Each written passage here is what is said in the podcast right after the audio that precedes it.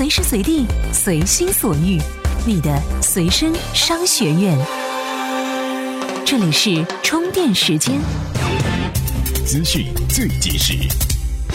欢迎各位创业者，这里是充电时间，我们正在试运行。您在收听的过程中有任何问题和改进建议，请在我们的微信公众账号中给提出。您的苛刻是我们进步的动力。接下来是今天的行业资讯。有消息透露，微众暂时依然不打算带大家玩，起码试营业期间，普通者参与的机会很小。而坊间传言，正式开始营业要等到三四月份，所以在这之前的时间，大家只能是看看就好。北京市交通委相关负责人亦表示，很多专车。不在纳税范围内，破坏市场公平。对于专车准入，各部门还没有达成共识，意味着专车准入还没有时间表。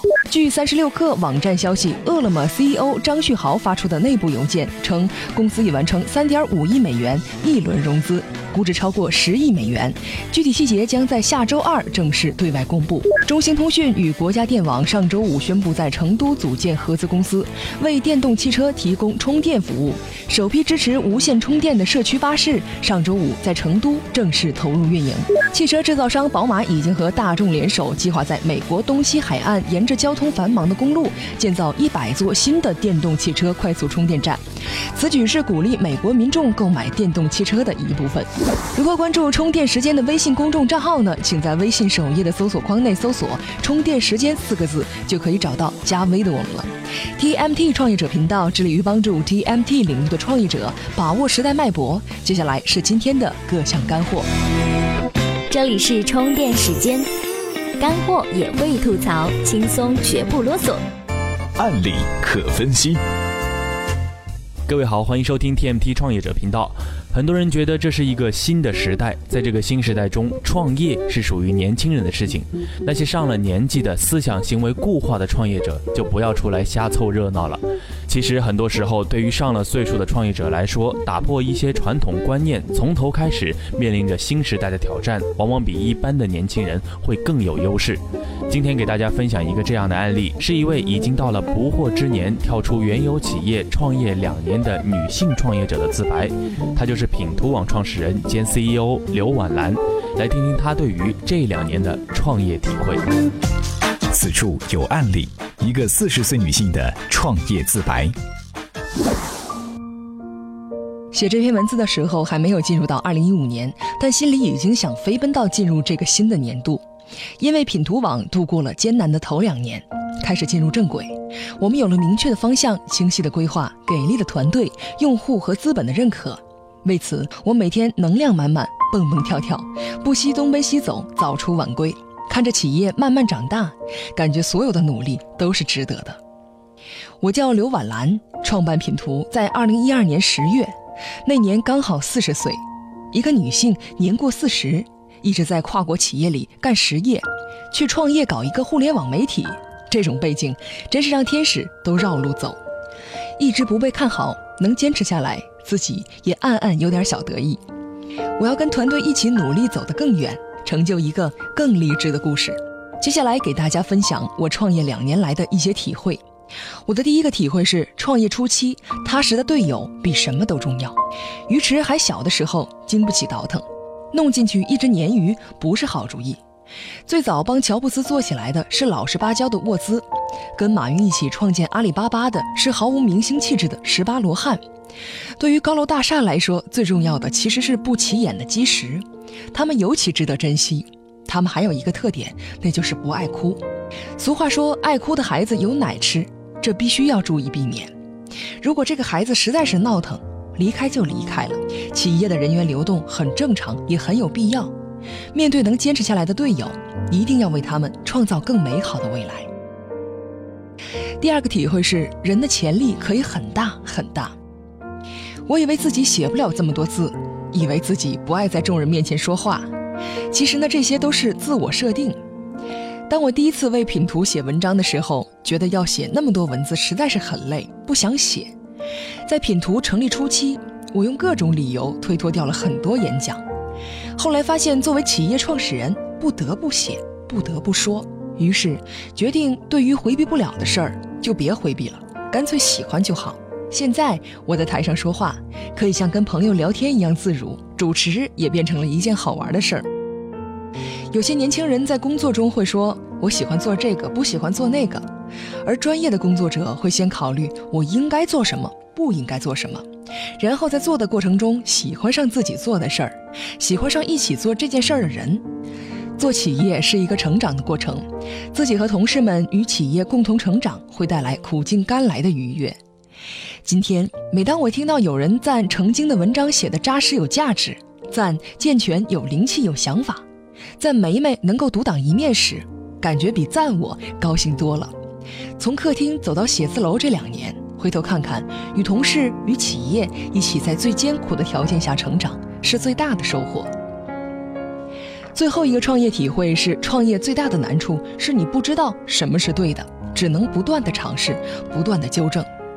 如果创业是做一件人人都知道是对的事儿，那除非你的优势是拿出比所有竞争对手都多的钱去砸，否则其他也知道这件事儿能够成功的人会天天跟你打消耗战。大多数创业是看到现有的未被满足的需要，甚至是创造出新的需要，用跟以往不一样的方式去解决、去满足用户。比如说，我看到了传统企业对互联网的需要，看到了 O2O 创业者的需要。但没有人会告诉你如何去解决。他如果知道，他就自己去干了。在这个过程中，最重要的是有足够成熟度去跟你碰撞的合伙人和经得起折腾的团队。在品图最早的联合创始人去做另外一个创业项目后，我以比找老公更大的决心和主动性去找新的合伙人。功夫不负有心人，找到了现在的李小虫。我们可能会争论，但绝对不吵架。我们会有不同的意见，但会做适当的妥协。我相信，只要坚持走，就算没有路，也能走出路来。令人高兴的是，在二零一四年，我们彻底想清楚了该怎么做一个有价值的新媒体，剩下的就是全力以赴去执行了。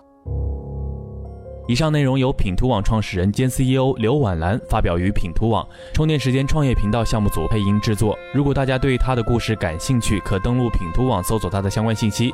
同时，也向广大听友发出邀请：如果您是创业者，对于创业有着深刻的体会和看法，欢迎把您的创业故事和 TMT 频道的朋友们一起来分享，在公众号中联系我们就可以了，我们会及时的给您回复。这里是充电时间 TMT 创业者频道，继续来给大家分享干货。怎么样关注我们的微信公众号呢？您在微信内搜索“充电时间”就可以找到加 V 的我们了。关注后赶紧开始每日签到，积分可以兑换礼品哦。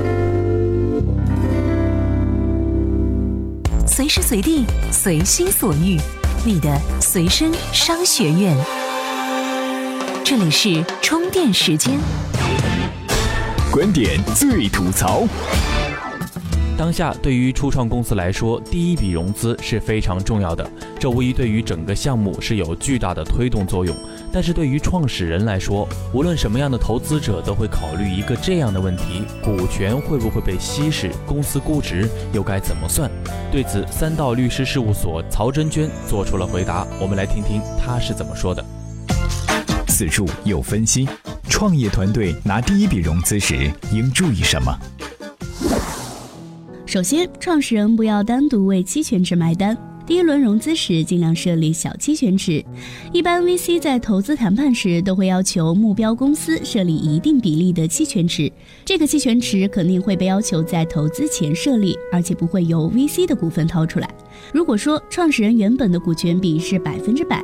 VC 投进百分之二十，而他还会要求设立百分之二十的期权池，这意味着融资完成后的股权比例是创始人百分之六十，VC 百分之二十，期权池百分之二十。当公司面临第二轮融资时，随着公司发展股权激励计划的进行，期权池很有可能已经不足百分之二十。第二轮的融资者也会向目标公司提出相应的期权池要求，那么公司的原始创始人的股权会面临进一步稀释。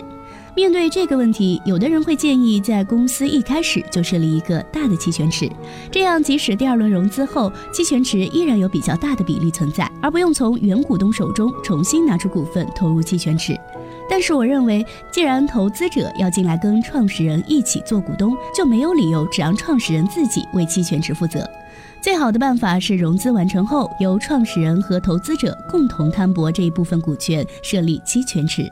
但实际融资过程中，很少有投资者会答应，因为投资者的逻辑是要让原始股东出期权。